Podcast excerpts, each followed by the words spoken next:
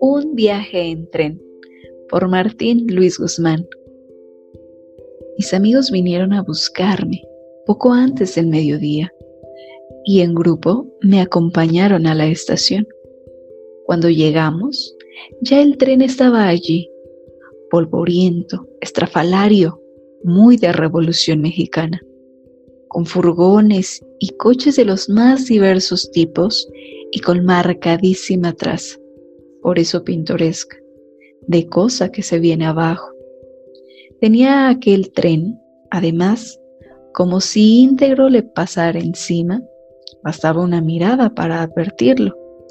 Todo el cansancio de su larga carrera desde los alrededores de Guaymas, de donde acababa de llegar, y revelaba a leguas la resignación dolorosa con que se disponía a echarse al camino otra vez, solo que ahora en viaje de regreso. Porque era costumbre entonces, en el servicio ferroviario entre Sinaloa y Sonora, que el tren que llegaba a Culiacán, procedente de Cruz de Piedra, de Culiacán a Mazatlán, el tráfico se hallaba suspendido, fuera el mismo que salía inmediatamente en sentido contrario. Así, por un simple cambio de colocación de la locomotora, el tren del norte se convertía en el acto en el tren del sur. Y de ese modo se evitaban algunas de las muchas deficiencias debidas a lo escaso del material rodante. En la estación mi despedida fue larga, porque esta vez, como siempre, el tren se mantuvo fiel a sus peculiaridades y tardó más de una hora en ponerse en movimiento. Al fin tocó la esquila de la máquina y yo salté al estribo de uno de los coches.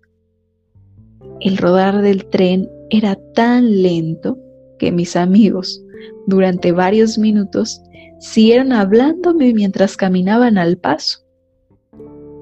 El grupo de los uniformes, coronado de sombreros claros, se desplazaba tranquilo y compacto entre la masa pululante al hilo de la vía. Luego el andar del tren se aceleró las altas figuras de Alessio y Robinson, con cuanto las rodeaba, fueron rezagándose.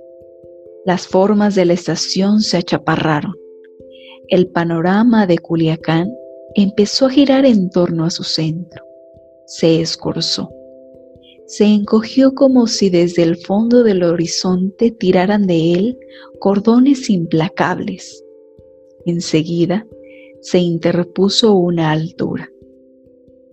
Después una curva inclinó y desvió el vagón e hizo que el paisaje se levantara hacia el cielo, como la superficie del mar cuando el barco se balancea.